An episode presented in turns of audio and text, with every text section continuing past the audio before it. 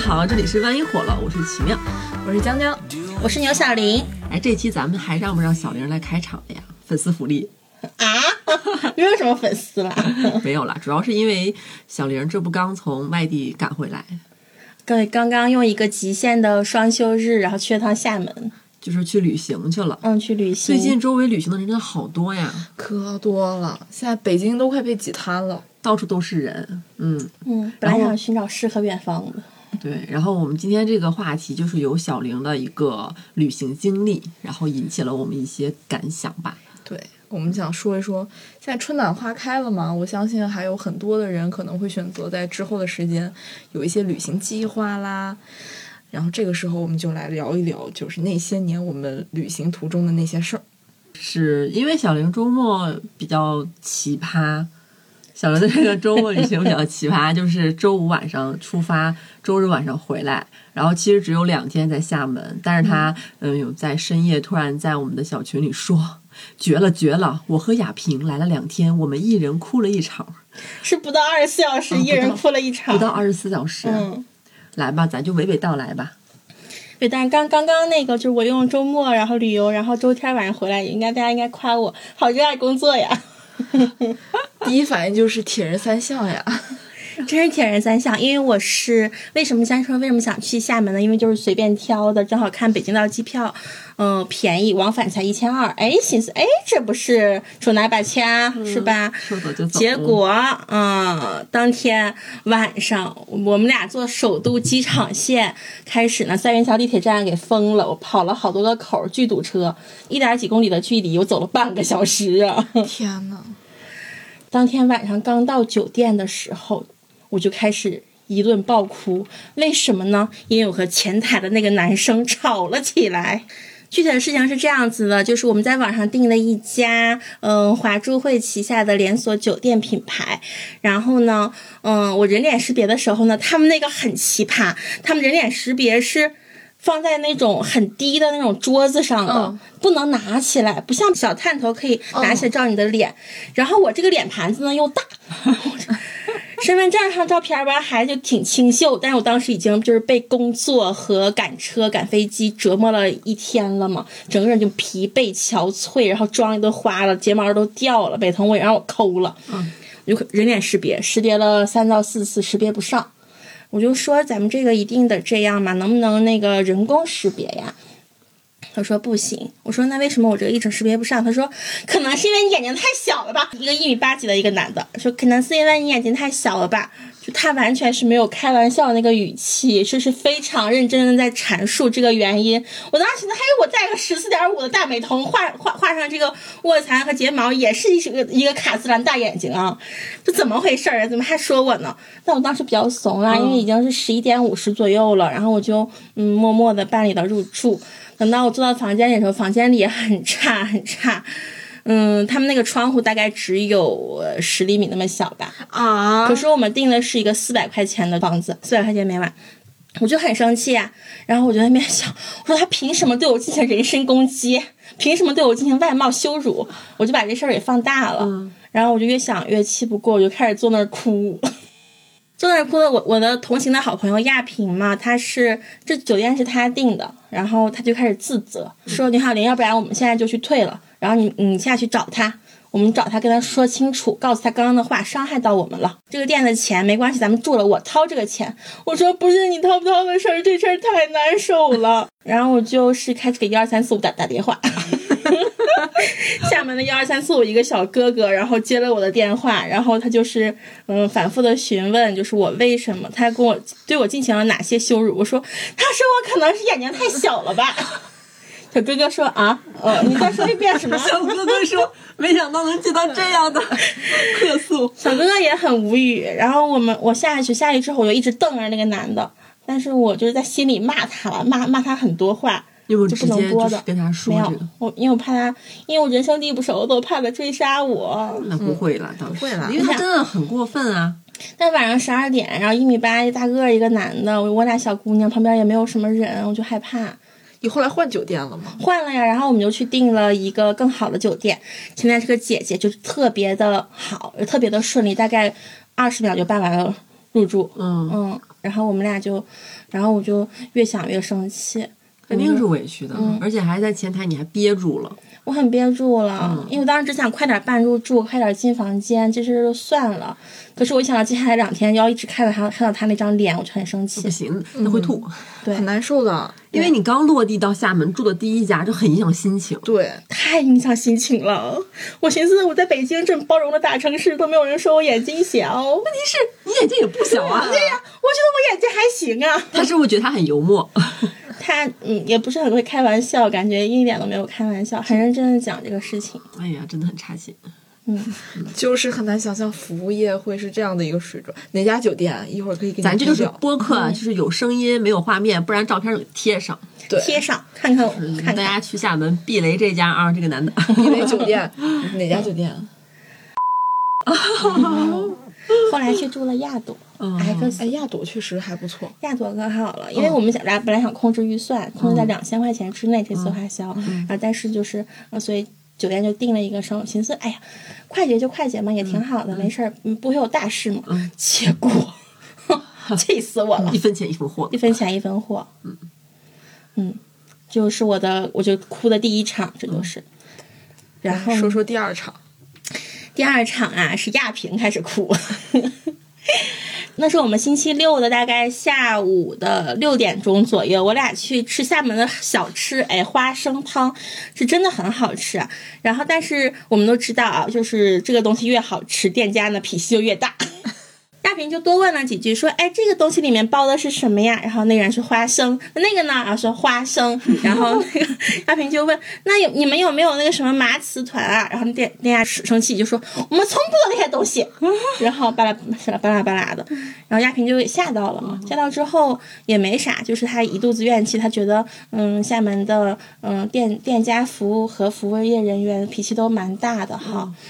我们俩坐一个小角落里喝花生汤，但我俩属于那种北方女孩儿，就大体格儿，人家南方女孩儿都挺瘦挺小的，嗯呃对，厦门女孩儿都挺瘦挺小的，就有两个女孩儿跟我们来一起拼桌，然后我们起身的时候呢，亚萍就还是有点生气在的嘛，然后就不小心把旁边那个女孩儿那碗汤给碰洒了一点，洒到桌子上，没有洒到那个她的衣服上。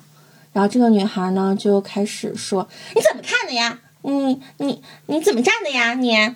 大平就疯狂道歉，说是啊，对不起，对不起，不好意思，是我不小心了。然后我给你再买一碗，你看行不行？然后他就要再买一碗，那个女孩就还不依不饶，就是说那个不是买不买一碗的事情，嗯，你这样子的话，你不能站起来慢点吗？就是，然后说了很多想教他做人。我当时那个火就气上来了，然后因为亚萍还在沉浸在道歉之中，我那个火上起来，我就撸起袖子，我就开始指着那个女孩，我说你跟谁说话呢？你跟谁俩呢？我说道歉了，还跟你买一碗，你还想怎么着呀？然后旁边他那个朋友呢也开始起劲儿了，但是他语速没有我快，嗓门没有我大，你，们二对二，对我们二对二，你应该用东北口音震慑他。对我就说你干干什么玩意儿？我想人生地不熟的还能欺负了我们两个怎么样啊？我们俩这大体格子白长了，当然也没有要打架的意思了。然后一出门的时候，那个店家小哥哥亚萍要给他买一碗嘛，店小哥说不用不用，不是你的问题，是我的问题，我来我负责就行了，你你没没事儿没事儿。亚萍当时一下子就哭了。她其实不是因为那个我们被这个女孩和凶啊，被店店家凶哭的，是因为小哥哥最后这几句话让他感动了，他觉得自己很委屈，这个委屈情绪一下子被人理解，对，得得到了一些释放。他出门就开始哭，我俩一边走一边哭。怎么 去趟厦门非要流点眼泪再 非常的抓马。我们在那中山路上走可长了，然后一边走一边哭，那个 旁边的人都看我们。这应该是你们就是时隔很久第一次好不容易计划的短途旅行，上次是刚阳个之后去去安那亚嘛那，也没有时隔很久，对不起确实没隔很久，但我整体的感觉是我们去的时候可能不对吧？那海风刮的，刮的我都懵了，那海有点不如安那亚。真的吗？厦门的朋友，对不起啊，是我个人的偏见罢了。是在那哭两场，那肯定没啥好印象。嗯呐，哭两场。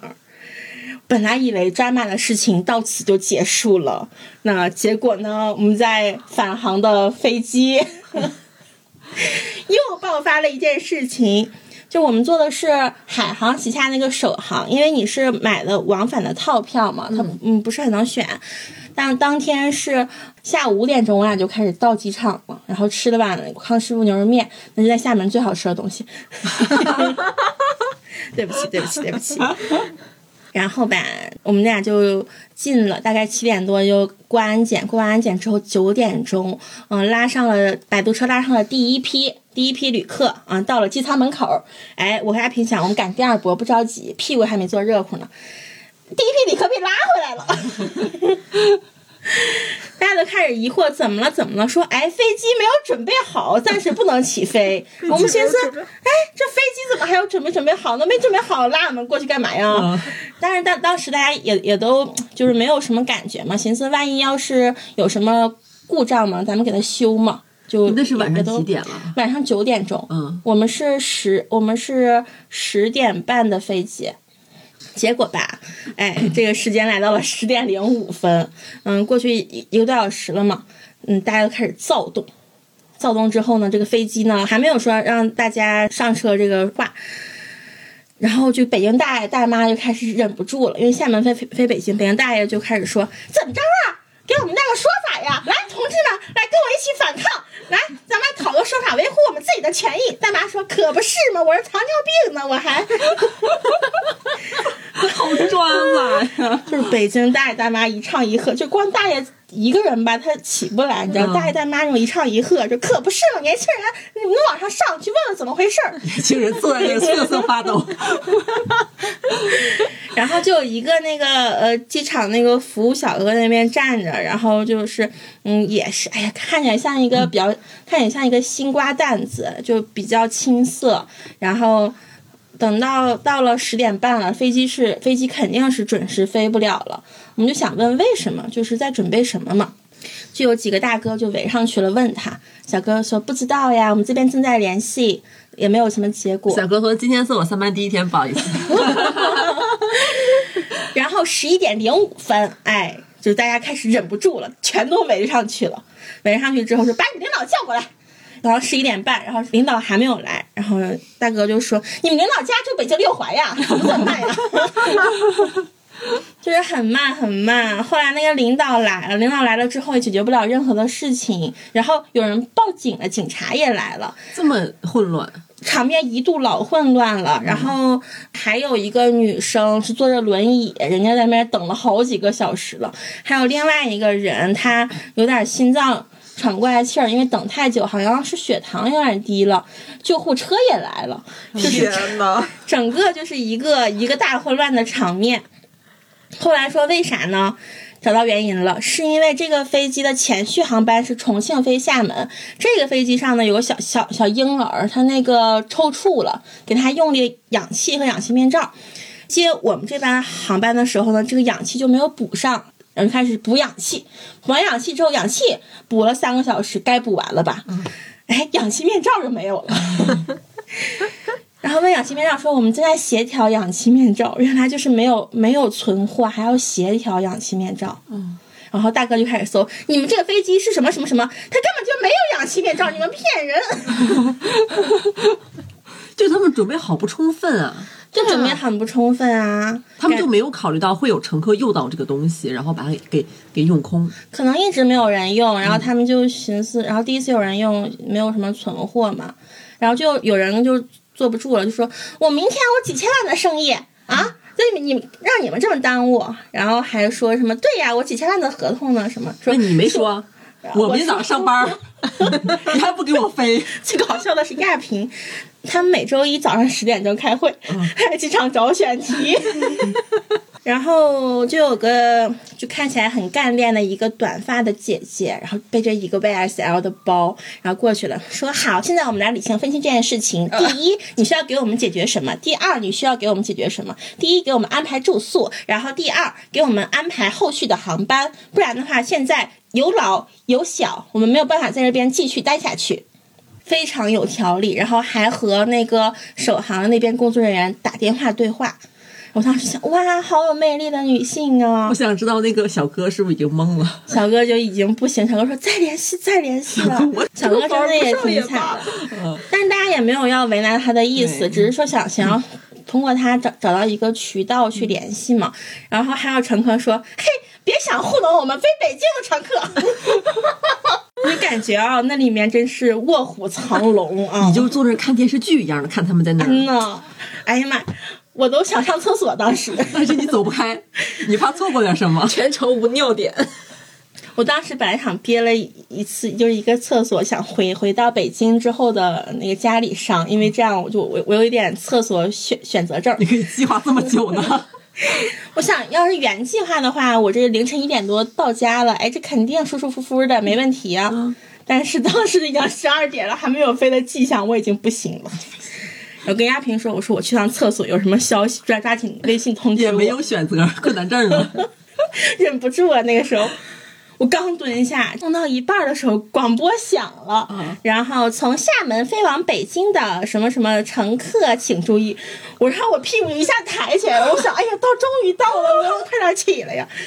我刚抬着，然后准备开始擦，结果呢，那边说很抱歉地通知你，我这当时 你又坐下了，去了。屁股是坐下了，但是毫无感觉了。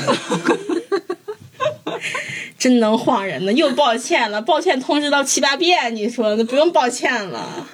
最后你到家都凌晨了，都五点是不是？我大概是一嗯一点钟上的飞机，那时候已经开始发方便面了，已经方便面喝的，好吃，好吃吗？没吃，我没有心情吃。当时一点钟上的飞机，飞机上老安静了，除了打呼噜声，没有别的声儿。累了，累了。都累了。然后三点四十，嗯，到了大兴机场，然后趴活那个师傅说：“嘿，这趟飞机可把我坑惨了，你说我想走还不敢走。”五点钟到的家，幺二零同学早上十点钟准时出现在办公室呢，对，还没有迟到。就是但是我我当时到办公室，我看到了就是牛牛小玲同学的背面，就是蓬乱的头发。就全乱小玲上班不化，妆几乎非常少，嗯一般都是熬夜，这个这属于熬大夜了。这属于通宵了都要。是，哎，我看你这个经历，我想起了前两天我看到有个微博，就那个博主说，有的时候倒霉啊，嗯他不是倒一次，他是连续倒一段时间。我后来想，为啥呢？因为我星期五早上洗从家走洗澡的时候忘带护身符了，没压住这趟。没压住这趟旅行啊。是吧？你看你这一趟就是总遇坎儿，厦门这妖风，啊疯狂的邪风阵阵。嗯，是吧？有的时候就是一个坎儿，就是祸不单行。就像有的时候吧，就是你开车遇到一个红灯，后面接着都是红灯。简直了！我后来还安慰亚萍说：“没事，咱们两天过出了嗯别人半年的这种感受。”亚萍说：“对，就像是一场梦，醒了还是很感动。幺二零计划这次其实计划很久了，我老久了，我寻思那诗和远方，那大海，那我的对呀、提老唯美了。提前两个星期就开始那个吃轻食，准备漂亮衣服，嗯，带带裙子去，啥也没穿上，比北京还冷，是？吧？这么冷。可冷了，穿加绒卫衣都得。就原本咱这个选题是提前一周是想的，但是小玲这周末的这个精彩旅行给我们就是增添了不少素材呢。亚萍说：“就是你们刻的。”我们谁们？我们不是说，就因为你们要录旅行，肯定要录旅行，所以咱们才这么倒霉。大平的意思是我跟佳佳在背后就是做法做法是吗？希望牛小玲这次多一些素材。呜呜呜！我们也没想到，你这个周末就是在群里发的消息，都是让我们就是那个心跳加速。没有任何一张唯美的大海照片儿。就怎么感觉去趟厦门去出了人在囧途的感觉，对，就差在飞机登机前喝牛奶了。对，就就差那个了。嗯我我是在想，会不会是这段时间，就是大家现在报复性出游，但是其实真正的服务业什么都还没恢复。对，全都没恢复，就感觉大家的就是服服务业人员的情绪还在很呃暴躁。对呀、你想那个酒店的人说你眼睛小，这个我觉得服务业太低级的一个素质程度了。然后再包括那个氧气面罩没有补给，他们连备用都没有，没有，这个也太太离谱了。都让我赶上了，这两天过得真充实。哎呀，我感觉你们有遇到那种旅行的时候这种奇葩的事儿吗？我其实呃，对各个城市没有什么太多的不好的这种经历了，就是一个很讨厌的前男友。呃，之前他我跟频繁跟他出去旅行，嗯，呃，每次出门必吵架。就是很多情侣不都是会，就是说什么出去玩一趟，你就知道你们俩合适不合适了吗？嗯，我当时觉得就是出去一趟对呀，就出去一趟不合适，然后再出去一趟还不合适，就哪儿哪儿都不合适。再出一趟真的不合适对，当时。就是一直在吵架这个状态。嗯，我记得有一次就是早上三点要看日出，我就虽然说我对这种东西很我浪漫过敏，你知道吧？但是这不浪漫啊！这么大岁数了，有必要非得去跑到外边去看日出吗？就因为这个，就头一天晚上就吵了一架。对，然后呢，就是开始吐槽我，嗯，就是那个不积极，不按照人家规划的去来，就因为出行的时间，包括去的地方都是他安排他想去的，我全程就感觉自己报了一个老年旅行团儿，嗯就是各种景点打卡，人家让我去这景点儿，还就是那种就是感觉很就是他很积极，就是哎呀来都来了，我给你拍照吧，我给你拍好看照片儿。然后让我站在站在大佛跟前儿，然后拍出来的那个图，大佛全都在里边。那我就很小一个，你知道吧？就那种网上会吐槽那种，他全都拍那种。到后期我不想拍了，那我的脸我就是那种很挂脸的人，我就是明显就不开心。他会觉得你为什么出来玩这么扫兴呢？就不开心。对，所以就是经常吵架，就当时。然后跟他去过很多城市，就导致我对那些城市具体当时玩什么、吃什么了，一点印象都没有，都被吵架占据了。就好像是，就是小玲在前台就是遇到委屈，然后爆哭。我每次旅行感觉都在爆哭，很痛苦的回忆，好糟糕啊！这么一想，嗯，除了你的眼泪，什么都别留下。是啊，哎，你们俩之间，他选择做这个攻略和行程，他会提前跟你说怎么做吗？有一次还跟我说：“哎呀，那个这趟就是很多地方都是我想去的，你有没有什么想去的地方啊？”我寻思，可算知道问问我了哈，让人家跟我说，那得规划好。嗯那意思是这个这个这个什么几人家几点开门，几点去？他跟我说，因为我当时还带着电脑，我有工作要加班儿，然后呢，他就说，要不你一会儿写个攻略给我看看。啊，他让你写个攻略给他看看，他让我写一个时间轴给他看看。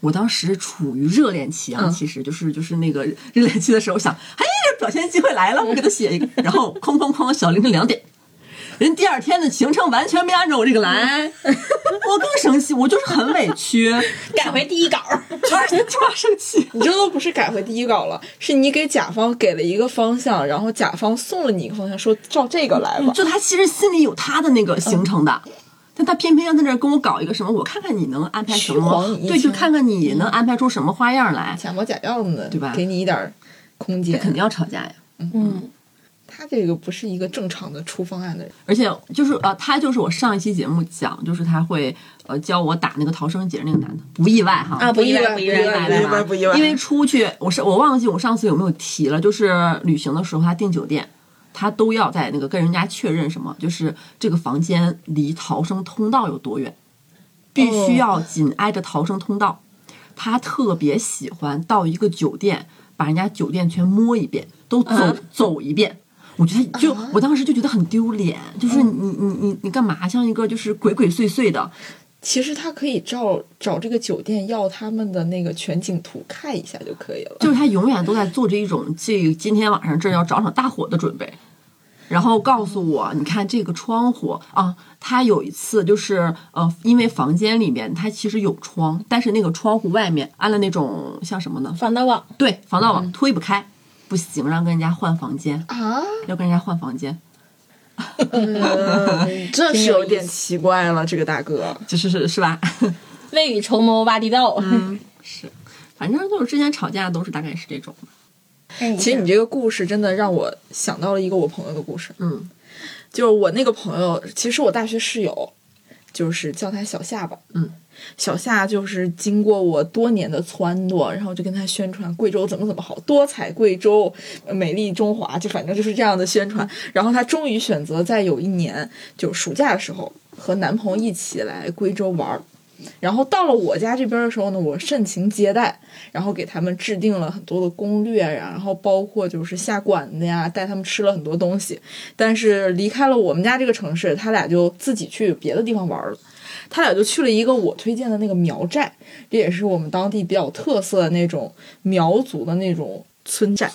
然后他俩就在这儿遇到了一个事儿，就是因为他后来跟我在描述，他觉得整个贵州行里面，他对这个地方是深恶痛绝，就是太糟糕了，好差好差，就是对其他地方都是觉得嗯还挺好的，或者是还行，然后只有这个地方，嗯就是整个情绪都特别的重，然后原因是他俩。当时就是坐了挺长时间的车，然后到了这个苗寨之后，因为那个苗寨是依山而建，所以其实他们订的那个酒店是在半山腰，也就是说他们还得先拖着行李爬山。像变形记，就是她自己之前不知道她订的酒店是在半山腰，而且也是她男朋友订的。然后他俩就拖着行李，然后往山上爬，然后爬，其实那个时候就很累了，坐了一天的车又爬，然后黑吃黑吃的，然后爬到一半的时候呢，是当地人搬着一个特别大的箱子，他给我的复述是感觉那个箱子都快跟棺材大小那么大了，然后就搬一个箱子，然后哐当一下撞着他和那个箱子了。其实撞的还挺厉害的，就是差点要摔倒。然后那边箱子也是撞了一下之后，几个人没抬稳就咔撞地上了。然后当地人就开始找茬了，因为很明眼一看，你一个小姑娘，然后对你旁边还有一个男朋友，嗯，你俩一看就是外地人，还拎着个箱子，然后人家几个人都是本地人，就开始骂他了，就肯定是用那种当地话，哎，没长眼儿啊，怎么怎么样，当地人北京人，怎么怎么回事儿？这是厦门那一批北京大爷吗？给大家翻译翻译啊，就是说的很难听，就是没长眼嘛，小小年纪，嗯，眼睛瞎了呀，就是大概是这种的话。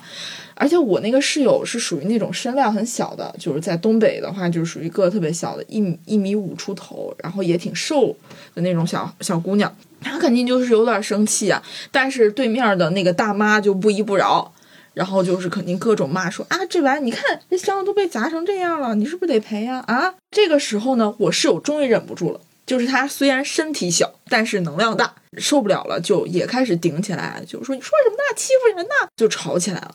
刚开始的时候，她男朋友在旁边一声不吭，就是在这个女孩后面，嗯，拎着那个行李，就是端着那个行李，然后俩人吵起来了，吵了几句，发现那个火气越来越大了，就是他可能他的判断就是没准要动手了。这个时候，你知道他做了什么吗？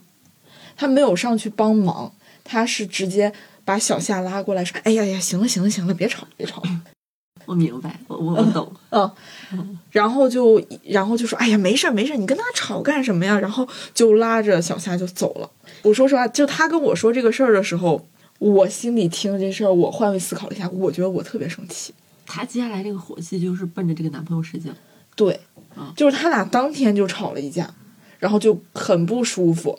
然后，但是没有分手啊，因为他俩之间就是他特别深爱这个男生，现在也没有分手，对他超爱，最后没有分手。但是他从贵州回来整整一个月，找茬跟这个男的吵了两次架，我觉得就是这一个月火气都没有消。嗯，我觉得他心里其实是很委屈的。我听到之后我也觉得很委屈，因为这个事情本身是别人撞到了他，嗯，然后他也被撞到了，对方也被撞到了。其实这个事儿，你要是互相说个对不起的事儿就过了，对方找茬，没有办法了跟人讲，然后你在旁边不帮忙也就算了，还还做这种事儿，还显得好像是女人吵架不体面似的。但这男的肯定觉得自己各各有格局，各大气，是，就是很懦弱了。懦弱啦，就是也不是说我们一定要男生就是必须出头打架，但如果一开始他能把女朋友护在后面，对，他去跟人家理论，人家也不可能这么欺负人的，说这么多。对，因为我那个朋友真的就是身体就是个儿比较矮呀、然后比较瘦小，我就觉得，而且我坦白来说呀，虽然我是贵州人，但是贵州就是有些人确实是蛮欺软怕硬的，他会看着你觉得你好欺负，所以故意找你茬。你要是不好欺负了。他其实就会怕了，就是有的时候我在外面，有些人想欺负我的话，我就直接发疯给他看。对我就我感觉我就是发疯了，嗯，就是发生过这种事儿，就我会发现有人想欺负我妈呀什么的，然后我就直接发疯给他看，我说我说你在闹，我包里有刀，你信不信？你这，你我说你动我一下，我躺下，我让你下半辈子养我。对，就是就是发疯特别好使，一旦我开始发疯了，然后旁外面人就会怕。我想起之前小胡，就是我俩在路上，他曾经跟我预设过一个问题啊，这个这个问题是我预设的。我说你有没有想过，如果有一天咱俩在外面玩儿，跟别人发生口角，我们要不要动手？谁先动手？我劝不劝你？小胡说：“姐，现在伤害罪就是你只要打他一下，他身上有一个你脚印子，你身上没有他脚印子，报警到派出所，咱就是起码五千块钱以上啊！这个肯定不是说就这些钱啊。他当时就给我举例子，我说，他说这样，我跟别人打起来了，你就往后撤一下，你看我眼神儿，我踹他一脚，咱俩就跑。他说我未必能拉得上你的手，但是你一定要跑得够快。我当时觉得这个方案可以，这个方案可以，就是既不用我伸手，他又能踹到对方一脚。我说你一定要跳起来飞踹他的膝盖。跳起来只能飞踹到膝盖吗？小胡啊，都跳起来了，对不起，又内涵了小胡一下。然后江江刚刚说这个事儿，我想起我朋友之前就是也有个类似的，就是她跟她老公结婚，结完婚之后说那个出去玩一趟，然后他们在东北嘛，然后就说哎那咱去北京转转吧，去趟故宫，看看天安门。然后他俩当天其实白天去了故宫，晚上跟我还有另外一个朋友一起吃的饭。那他脸色全程就很难看。哦，然后我偷偷问他，我说你俩是今天吵架了吗？怎么这么不高兴？他说别提了。我说咋了？白天在故宫门口算了个命。我说那是怎么说的呀？他说有个老太太跟着他俩，非要说他面相怎么怎么着，就非要给他看。他就好奇，他就说那就看呗。说那是有模有样的，看了半天，最后跟他俩说：“你俩要不上孩子。哎呀妈呀！”但是他俩是那种，就是肯定是那种传统的结结合，然后就是希望就正常的流程，就是对吧？然后他俩就这个事儿没有沟通，但是听到这句话之后，两个人一天就是脸色都很难看，就是欲言又止。你说这东西他信吧，他又不可能说是真的就是这样；你不信吧，就是心里又咯咯楞楞的。嗯嗯，那个老太太有没有说什么？就是你俩虽然要不到孩子，但是给我多少多少钱，我送你一个什么什么？没说，这都都没要他俩钱，就是说，就是送姑娘一句话，就这种那种，就仿佛是那种点你一下大师大师之类的，他就更难受了。就是你又不凭图我钱，你凭啥就说这么重的话给我是吧？还想的那可能就是真的，那他也没追那个老老老太太问呢。没有，嗯，就是追问就被能就没哽住了，就是没有想到到北京第一站就是接受了如此大的一个讯息。嗯嗯，但是他俩现在有孩子了，嗯，破了这个了。哦，我觉得这老太太是不是一种隐形的报复报复社会的一个方式？其实她不是一个大师，她也不会算命，嗯，她就逮谁他就见谁。他就是逮着你看你你俩小情侣，他他眼红，怎么这么眼红？这么眼红吗？还挺恶毒有点。就我没有爱情，你们也甭想有，吹散一个是一个。我再说一个情侣的吧，我是特地去又找到了这个朋友，让他再给我就是原就是详细的还原了当时发生的事情，嗯、也征得了本人的同意，因为这个故事真的还蛮重的，呃，因为他当时就是呃，我们就称她为呃 A 姐吧，然后 A 姐当时跟之前的已经分手的一个男朋友，他们谈谈恋爱谈了很多年，他们两个当时去泰国玩，疫情之前啊，然后去泰国玩儿，就遇到了一个什么事儿呢？本来说就是她当天是来月经，她觉得她自己不太舒服，然后就是想今天就是随便逛逛街，买一买带回家的东西，她不想太累了。但是她这个男朋友呢，就就一直在就是吵吵着说，嗯，看别人来这儿都那种环岛骑摩托，她就很想骑。然后 A 姐就说：“我今天不舒服，我们改天骑。”而且当天还有大风，她这个男朋友就非常坚持。再有 A 姐的一个担心就是，他们两个根本不会骑摩托。嗯然后，但是因为泰国可以租到那种三个轮子的摩托，嗯然后当时她就拗不过这个男朋友，但是也很憋气，然后就让他骑了。泰国的交通跟咱们国内是反的，嗯所以你骑起来，你这个交通上你又很不顺手，然后他又骑的比较的快，然后一个拐弯的时候就没注意，就冲过来一个泰国当地人骑电动车，直接就给他撞。撞了之后呢，因为这个摩托的构造是前面是两个轮子，然后她男朋友就是脚往地上一杵就站住了。他当时是就是他那个前面是很稳，嗯但是我朋友他坐在后面嘛，那个车当时他们两个人被撞出去之后，他的整条左腿被压在车下，被拖行了十几米。他回头的时候，地上全都是他的血啊！然后当时那个男生，她男朋友就是懵，站在那儿不知道该怎么办。A 姐就是疼到下整个左腿没有知觉，她喊了路过的一对外国情侣，替她找了救护车。她男朋友就干干呆着呀，这个男人，我估计愚蠢前后的男人可能反应就是一分两分钟不到吧，就是手足无措。那可是一百二十秒啊！对吧？就就很无语。然后呢，因为他们去普吉岛，当地的医疗不是很好，他们又不熟，送到那儿去之后呢，他说当时的医生就以把他当做是那种皮外伤处理，给他敷的那种草药还是什么，但是就是给他、啊就是给他固定嘛，然后给他缠了很多东西，很紧。然后呢，弄了个轮椅。她男朋友是个细狗，背她那是不可能的了，扶他连都借不上力。然后他就很痛，没有什么知觉，弄了个轮椅，还是个拐啊、借的，然后回到酒店了。然后这个男生出去玩了，啊，他出去玩了，苍天呀！这不分，这都不是分不分的问题了，这要我，我要缠着他给我钱，这太过分了。这完全这一场无妄之灾都是由这个男的引起的。嗯，然后其实他们俩，我觉得他们俩之之所以会发生这样的事儿，就是因为这个男生长期对我朋友进行 PUA。就这个 PUA 是 PUA 是体现在哪儿呢？就是我朋友不敢把自己受受伤的事儿跟家里说。他们那会儿距离回国呢，可能还有个四五天。按道理来说，他那个伤势，他如果就是觉得呃需要回国内去去医院好好拍个片子检查嘛，他其实可以立马就是订机票回来。嗯，但是这个男生，我觉得是对他进行 PUA，就跟他觉得就是跟他讲，你这个伤不是什么大事儿，就是没事儿。就医院就是给你包医院之所以这么给你包扎，那肯定觉得你这个东西它并不严重。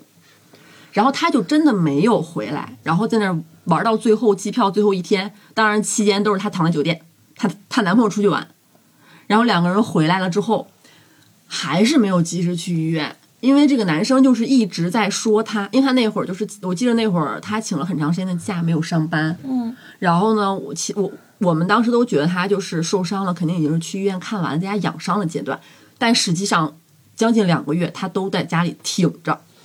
那为啥呀？他不敢跟家里说，他又不跟朋友讲自己受伤了，然后呢，他但凡跟外人说一句，大家都会努努力的把他叫清醒。对，但是他谁都没说。然后她呃，她那个男朋友当时就是，你起初他受伤的可能头十天哈，就是还假模假意的照顾，到后面二十天以后的时候，看他就是动不动就是也不能下地走路，动不动就喊疼或者什么，就说他你别矫情了，就你就是装。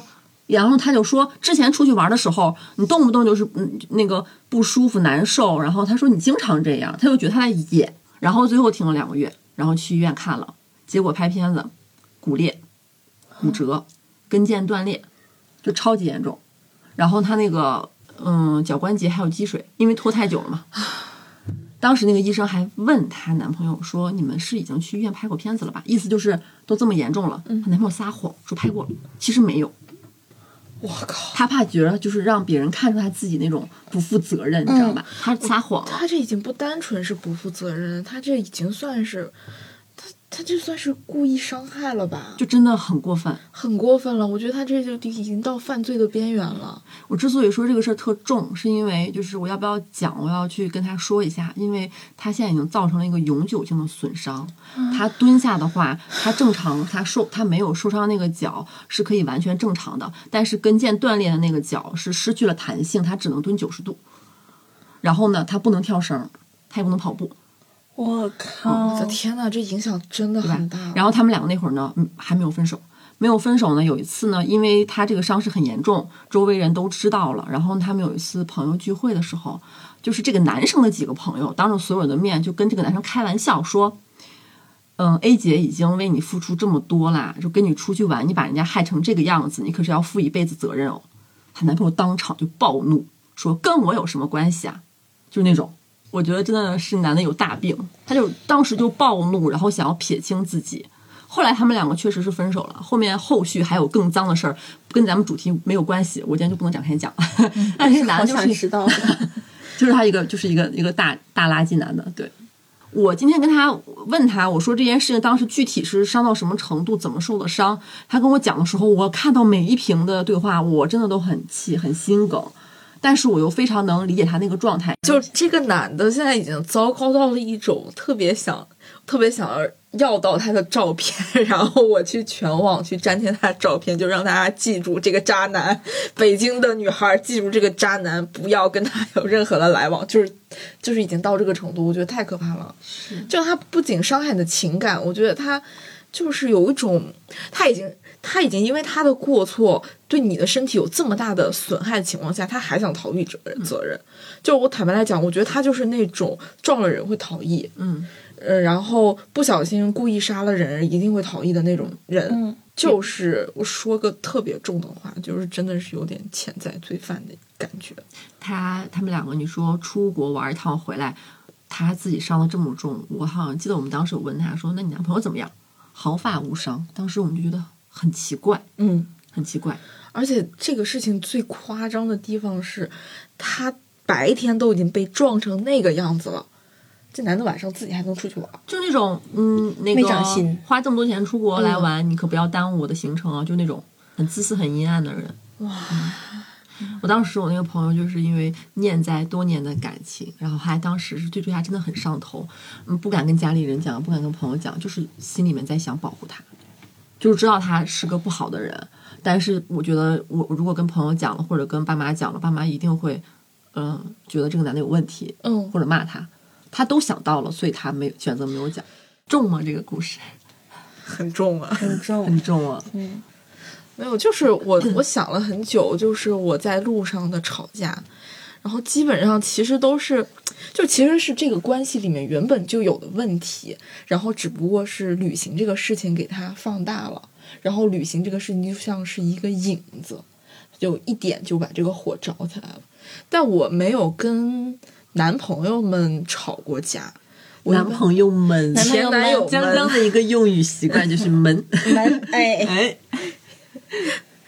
就是确实没有吵过了，但是我和我当时最好的朋友吵过，就那个事儿其实挺离谱的，因为我们当时的一个旅游计划是先去凤凰，去完凤凰之后去张家界，然后我们俩其实，呃，最刚开始的时候就发生了一个小事儿，但其实这个事儿我当时以为就过去了，但没想到这个事儿让我们俩在张家界的山上爆发了。疙瘩没解开。先是从一刚开始，就我们俩的状态，其实是我高中的时候，我的就是他成绩也会比我好一点，然后我当时就是长得就是也比较胖啊，然后也不收拾自己啊，就是外貌条件也是会比较差一些，他会有处处会浅浅压我一头的感觉，但是一直以这样的关系模式走了很多年，然后后来就是高考结束之后，我就努力的减肥啊，然后收拾自己啊，学习化妆啊。那次是大二的时候的一个暑假，我俩去试衣服的时候，人家拿给我的那个旗袍是 x S。然后我试出来就是感觉，哎，这个衣服正正好好。然后他也觉得这件旗袍特别好看，就想让店员也给他拿一件，然后让他试。店员给他拿了一件 S 码，他拿着 S 码问店员说：“呃，有 x S 码吗？”然后 x S 没穿上，这个事儿就过去了。其实我们两个之前的说话方式就是会有一点互相命一下对方的那种状态，就是大家会觉得这个玩笑没有什么关系。但是到了后面，他命我，我我没有感觉，但是我命他一下的时候，他就会突然敏感到这个事情，就很微妙这个情况。然后我们两个就是在爬山的过程当中，就是又是大概的说到了一些外貌上的事情，他就突然间爆发，就直接把我甩到后面。然后自己一个人往前走，我当时就很纳闷儿啊，我就觉得你怎么那么莫名其妙，很突然就开始生气，就开始发火，然后我就追上去，我就质问他，就是你们也知道我这个性格，我就是根本不可能忍着，嗯，我就是呃说啊，你生什么气啊？我说这点小事儿至于吗？然后就大爆发，就开始把很难堪的这些心事，就是开始在山上就这么扯。最抓马的地方是吵到一半儿。因为我们俩还是一边吵一边走，中间就是走到这个它那个河是一个天然的河道，然后那个河道上是有几块大石头的，你其实就是蹦跳蹦跳，然后就过了这个河。我俩就一边在那儿。就是踩着石头要过河，然后这个时候突降暴雨，第一反应肯定是先把伞打开，发现就是只有我带了一把伞，我俩就站在那个河中央的那一块石头上，其他的石块很滑，我们不敢轻易的跳，而且是雷雨，然后我们也很怕那个电碰到了水，水是导电的，这么这么容易倒，然后哪儿也走不了，因为旁边两边是树，你知道树也很容易导电，真忒安全。人体绝缘 物。理学的不错啊，人家。就我们俩只敢站在那一块大石头上，然后发现没法吵了，现在命要紧，然后我俩就打着一把伞抱在那儿嗷嗷哭，一直哭到雨停。真抓马呀，这是不是这个景区的这个？但真的还挺偶像剧情节的。那个雨可能下了，其实挺长时间的。主要是在那儿还得哭，你知道哭完之后两个人特别疲惫，然后后来就是根本不想再吵架了，然后就是两个人就是啊雨停了，咱下山吧，算了吧，是 收算了吧伞算了，然后就是算了吧算了，真没劲儿了。哎呀，真的很离谱。我感觉是因为我们两个的那个关系模式，在那个时间，他突然意识到有的时候有一些东西改变，他有点儿，他有点儿没法没法接受住这个改变，嗯，嗯，就是梗在那儿了，然后之前的相处模式就出现了问题。所以就跟朋友出去玩吵架也挺正常的，嗯，但是一般都是跟陌生人吵。就跟陌生人磕。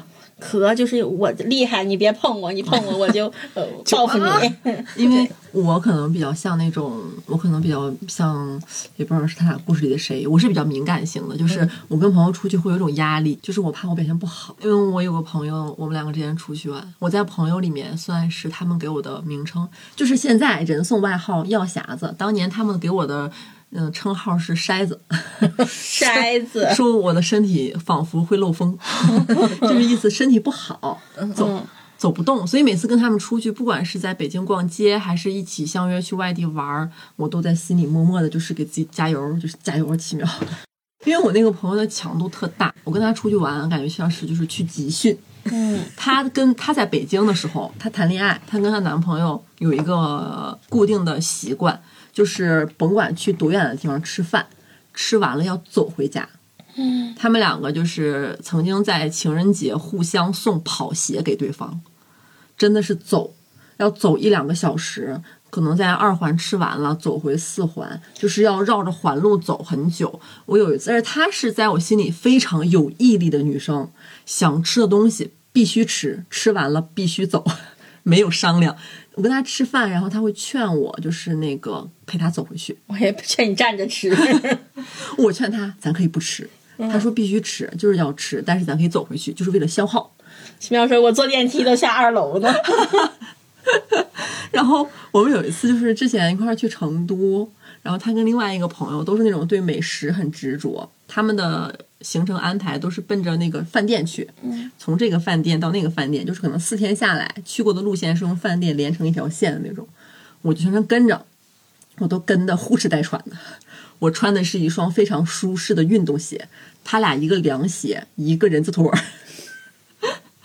然后那天我跟他走到就是我的脚后跟儿，就是脚上已经磨破了，贴着创可贴在走。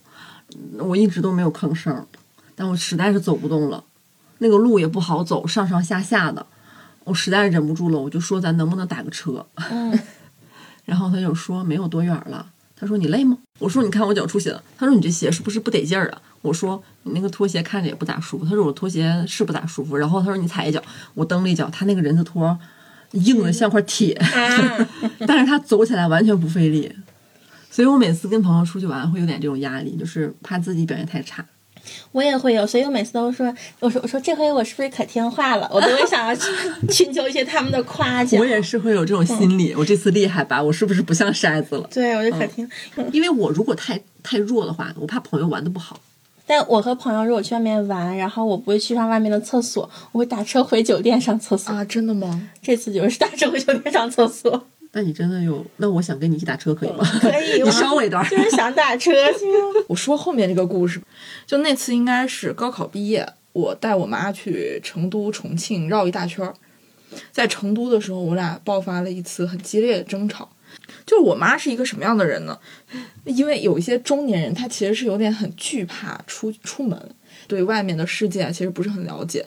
比如说外面你要坐飞机啦，然后怎么搭地铁，他其实不了解，他也不会有很多的渠道去了解。那做攻略这个事情就全部放在我身上。当然那个时候我小，做攻略这个事情也没有特别的纯熟，我就会说：“哎，你想去这儿玩吗？你想去那儿玩吧？”我妈说：“都行，你定，你想去哪儿就去哪儿。”然后我说行，那我就定了一个攻略。然后，嗯，信息当时信息筛选的能力还不是很强吧，就势必会遇到一些景点，其实没有网上传的那么有意思。偶尔会觉得有还行的，有我觉得还挺喜欢的，但是偶尔就是有我觉得也一般的。但是我妈总挑剔，就一路上，哎，这有啥玩的？哎，这没啥意思。就是就是她总是时不时说这么一句，时不时说这么一句。然后就让我心里面就其实是挺不舒服的。然后到成都那次为什么爆发呢？是我看我看攻略上，然后说有一个地方是小吃街，结果一去，其实就是有点被骗了意思。满大街也没有什么小吃，而且好多家都关着门，然后也没有啥人，然后就马上又驱车去了另外一个地方。另外一个地方就是人很多，但是就特别商业。然后玩完之后，我是先拿那个导航出来看了一眼。然后我想，哎，好像距离咱的酒店只有，呃，一公里出头，咱们要不走回去吧？我好怕听见走回去吗？但是真的只有一公里出头，一公里我还好，一公里？一公里出头，你不一公里不行啊。但是我点进，我再点进导航的时候，我发现刚刚开始，它导航给我的定位是有问题的，就是已经走出去几百米了，然后这个导航它显示二点几公里，让我看二点几公里，我就想着要不就是。找个公交，然后或者要不打车，我就问我妈，然后我妈那个时候就很不耐烦，哎呀，你愿意怎么样怎么样了嘛？你看这一天怎么怎么样，就是开始发牢骚，我就爆炸生气，我就一句话没说，我就直接一个人闷头往前走。嗯，我说实话，我觉得我确实那个时候有点脾气太过了。其实我能猜得到，因为他不是一个很会用地图的人，所以我不跟他说话，我闷头朝前走，他只会被逼无奈的跟在我后面走。二点几公里，走了半个多小时，就走得很快了。嗯，然后走了半个多小时，走到酒店了，就我很累，但是我心里更气。然后我妈确实是过了，我走到酒店上了楼之后，过了十分钟她也进来了。她进来的时候，我心想，嗯，那还行，至少知道跟着我回家了。要 不然呢？你妈说 我朝另一个方向走。然后这个时候，我妈回了那个酒店，坐在那个床上坐了几分钟，叹了口气，推门就走了。我当时就有点懵了，我心想啊，他这个地方人生地不熟的，我说万一走丢了可怎么办？万一手机没电了或者怎么样？然后我在宾馆里待了半个小时，然后我发现人没有回来的迹象。我就出去溜达，去周边附近找了一圈，人那么多，肯定找不到。然后我又回去了。过了一会儿，我妈就拎着一袋麦当劳回来了。妈妈饿了，卖门啊！但是也给我买了，嗯，买了两个套餐。然后我妈就说：“吃吧。”这就放那儿了。刚开始就就是那个气氛，我就不愿意下台阶儿。我妈就一边吃一边默默在那儿哭。啊，好难受。她一边在那哭一边说：“就算是我说那些话，你听着不舒服，你也不能在这儿把半路把我扔下呀。就是这种，怎么半路上就没天降暴雨呢？挺苦啊。第三场了，本周第三场，本周进铺的第三场。但是我觉得我妈这个人确实是比较喜欢用一些情感上的枷锁。但是被扔在原地，确实有可能会被吓到。嗯嗯，但是我当时真的很生气，嗯，而且确实也是年龄小，没有想那么多。我当时就是气头上，嗯，就是觉得，哼，确实是用了这种不太好的方式，嗯，去信息要挟。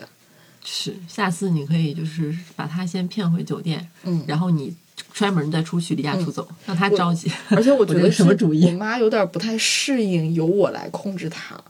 因为从小到大都是她控制我，而且我妈其实也是主控性人格，我俩性格其实有点像，就是她有点不太适应，就是一一直以来是她是那个领导，然后这次的事儿换我去领导他，就是他确实没有这个领导的能力，但是我去领导他的时候，他一定会挑各种刺儿。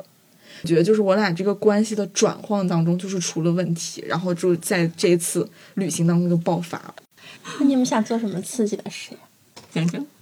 哎，其实我怎么说呢？就是我每次出去旅游的时候，我会换一个人格，就是我会换一个看起来好像很外向的、很愿意去社交的一个人格。我小的时候就是也没有什么钱嘛，就出去玩，基本上更多的会去住民宿。住民宿，一个是民宿一般都会比较便宜，然后还有一个就是你有很多开民宿的人，就是他们身上会有一些故事，在年幼的我心里来看，然后就比如说啊，这两个人曾经得过新概念大赛的一等奖，笑死！然后现在在这里开民宿，然后每年还会有一半的时间去西藏骑行。哎，这个故事在我看来就哎，就是我就是想去旅行，住他们家民宿，然后去结交一下。然后就会去那儿，就是感觉是为了去交朋友来的，而且这种朋友是那种呃，怎么说呢，就是限期朋友。说句有点冒犯的话，你适合去大兵的小屋，那块儿氛围感觉特容易交朋友。对不起。然后也有过那种，现在想想会觉得特别美妙的那种瞬间，就是我们有一次是在凤凰的时候。天上突降暴雨，又暴又又暴雨了。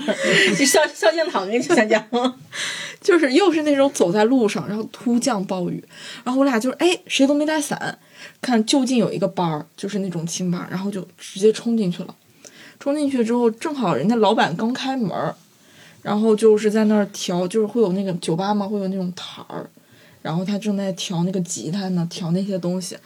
陆续有几波人也是就是为躲雨进来，大家没有一个人做自我介绍，然后就自然而然的把桌子一拼，然后围成了一个大桌，就开始上酒，就开始唠嗑了。要钱吗？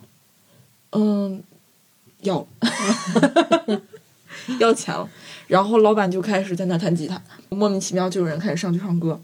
我也莫名其妙开始上去唱歌，你肯定不是莫名其妙的。你主动的几晚了？你主动的在底下等什么时候到我呀？然后就大家就是很奇怪的，有一种特别熟，然后特别契合、关系特别好的一个状态，喝呀、闹啊、唱啊，就感觉特别其乐融融，特别像大兵和他的朋友们那种状态。然后，但是大概嗯，到晚上比较深夜的时候，两三小时之后吧。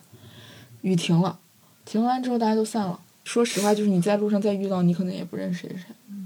就感觉这种这种故事还挺奇妙的，挺奇妙的。Q 我呢？Q 我呢？江江这种人格，就是我早些年挺想切换到这种人格的。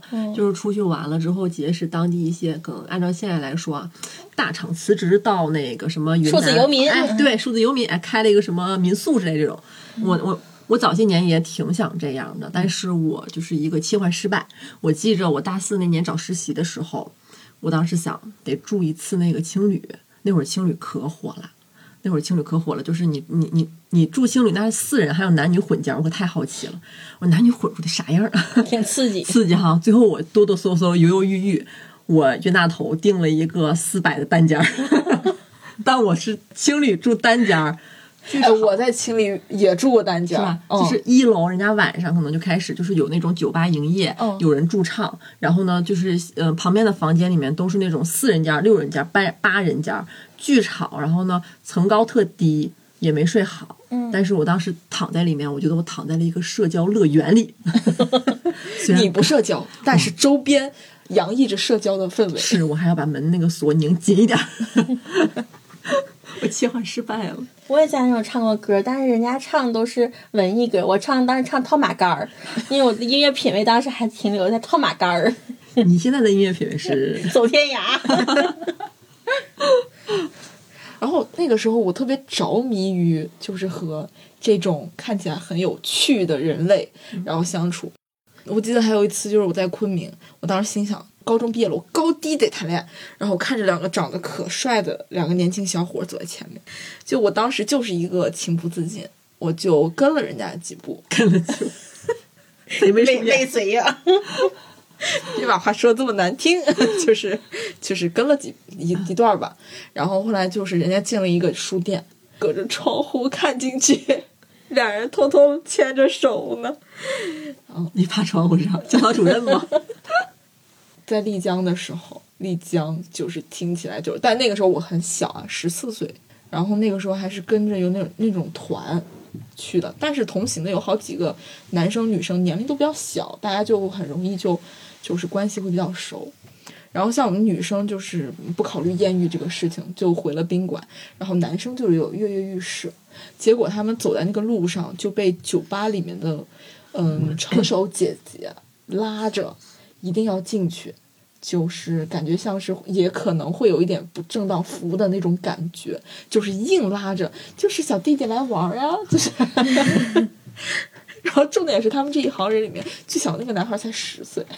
就是也被拉着，哎，小弟弟来人性的啊扭曲啊还没有喝过酒吧？姐姐给你教你喝喝酒，就是他们吓得，吓得落荒而逃。就我我刚才说我特别讨厌的那个前男友，嗯，我们两个出去玩的时候，嗯、当时在当地租车，路过一片居民区，晚上，他说这是红灯区，我说你怎么看出来的呀？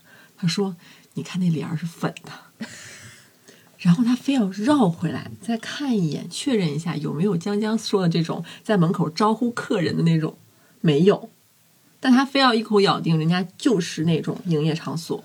他为啥这么肯定？是有消费的，他就说像，他说一般都是在这种嗯什么旮旯胡同里边什么的。然后。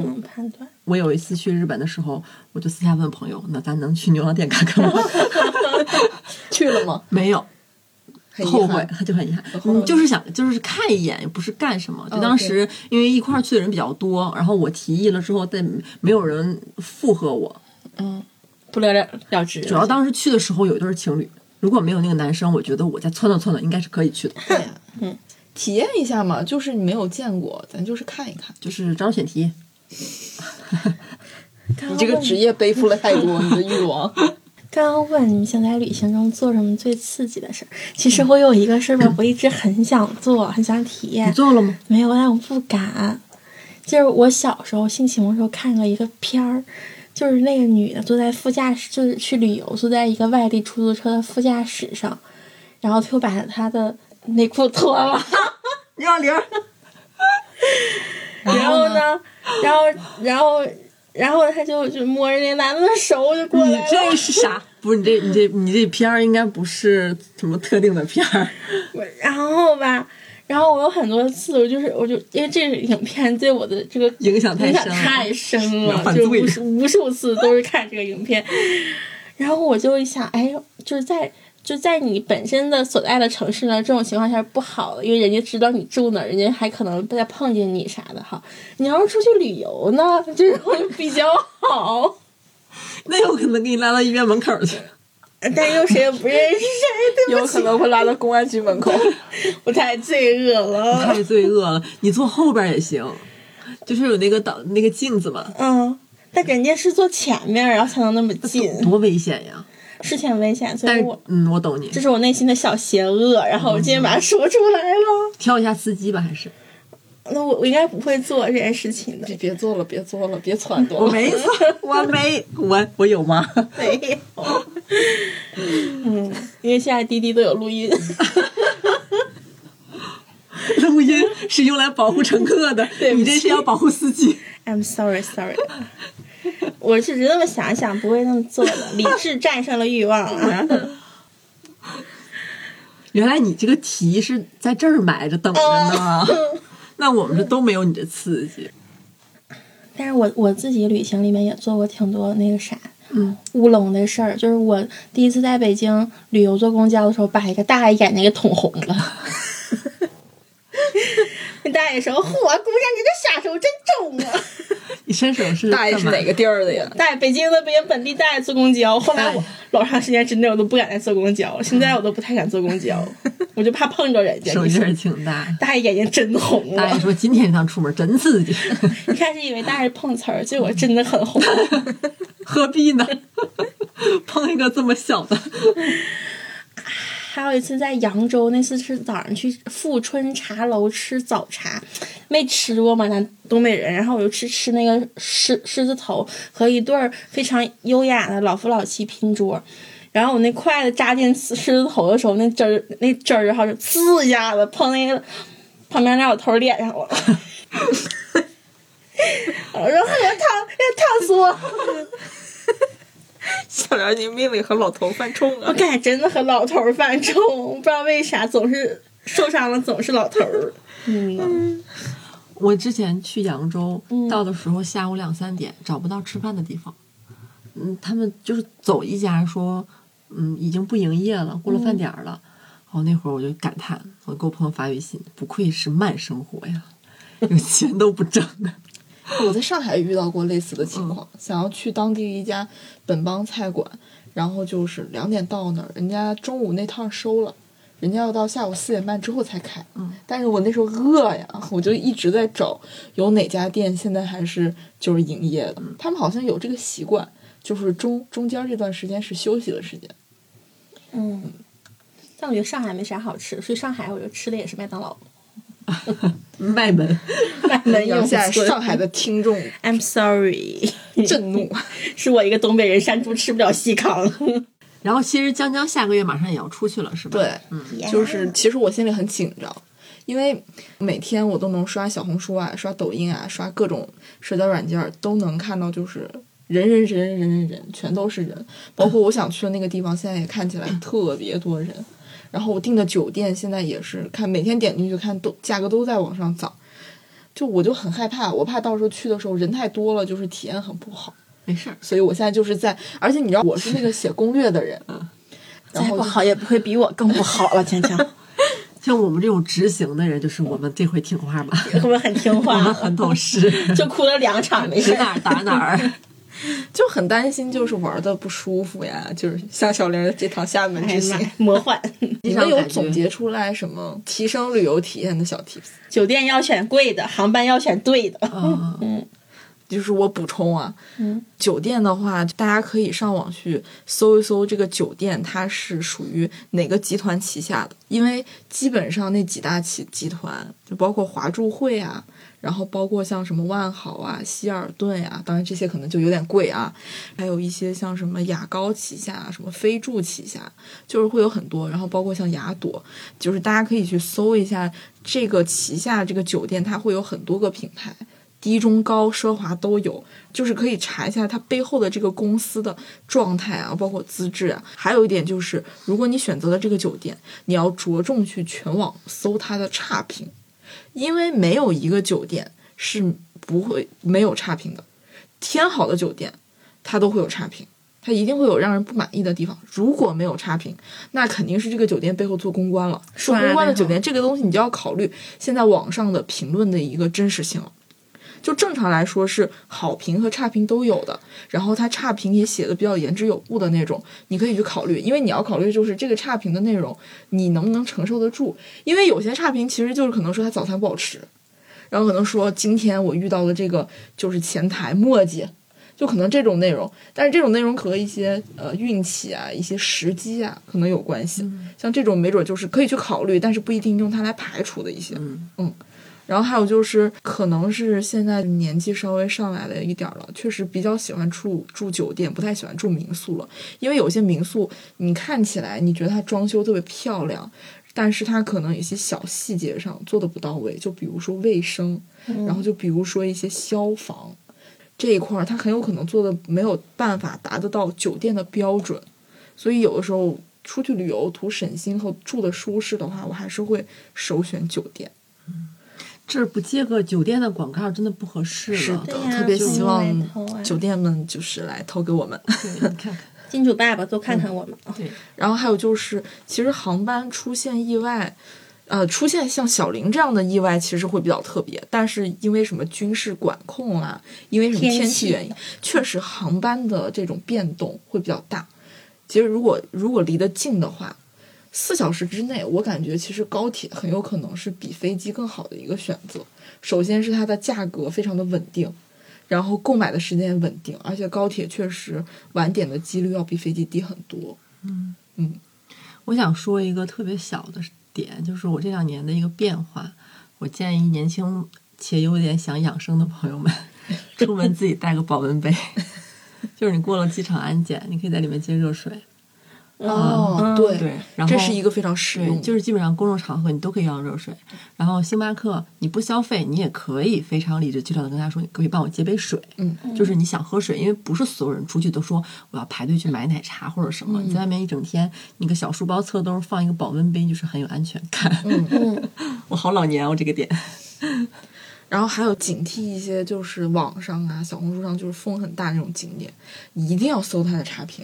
嗯，因为我曾经就是和一个朋友，嗯，一个景点吃了一个挺很大的亏，这是我呃这么多年就是旅行经历当中一个非常大的败笔。嗯因为江江是那种就是主策划的人嘛，他就是希望就是这个东西大家去了之后都觉得真的好。对，结果如果这个落差太大，他会觉得大家都不开心了。嗯然后那个小岛是一个丹东的一个小岛，当时就是不成熟，在网上看到了一些推荐，结果去的那天也是遇到了意外，我俩下午到那儿的，结果听说每天只有两趟那个船去到那个岛上，然后那天因为风大都取消了，取消消息没有人告诉我们，而我们坐的那趟到那个码头的那班大巴是当天最后一班，没有大巴再路过那个码头了，而那个码头就是在一个鸟不拉屎的地方，而且你知道海边海风巨大，东北的海边，而且那个码头本身的那个小酒店住满了。然后当时其实面临的一个情况就是，如果我们不想点什么招啊什么的，就可能要在那个码头露宿，因为人家晚上还会关门。我当时实在是没招了，我真的就是在路边直接拦车，我就拦到了一个车，然后是一个男士，然后他就拉下来，然后我就说，嗯，我能给你钱，然后你能把我就是带到周边的某某镇吗？我说一百块钱，其实就是给的算挺多的了。那男的想了一下，说一百二吧。我说行，我就让那个女生拎着行李就上车了。那女生全程在发抖，因为人生地不熟，东北黑车，对，东北黑车。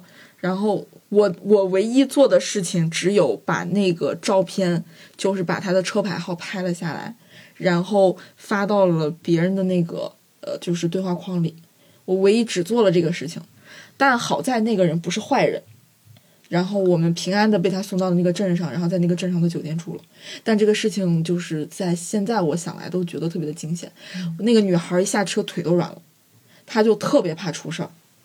但是那个时候真的没有招，因为没有任何的公共的交通工具。太偏僻了。，对，然后那个就是属于我的一个决策上的重大的一个失误，天哪，复盘了跟这儿。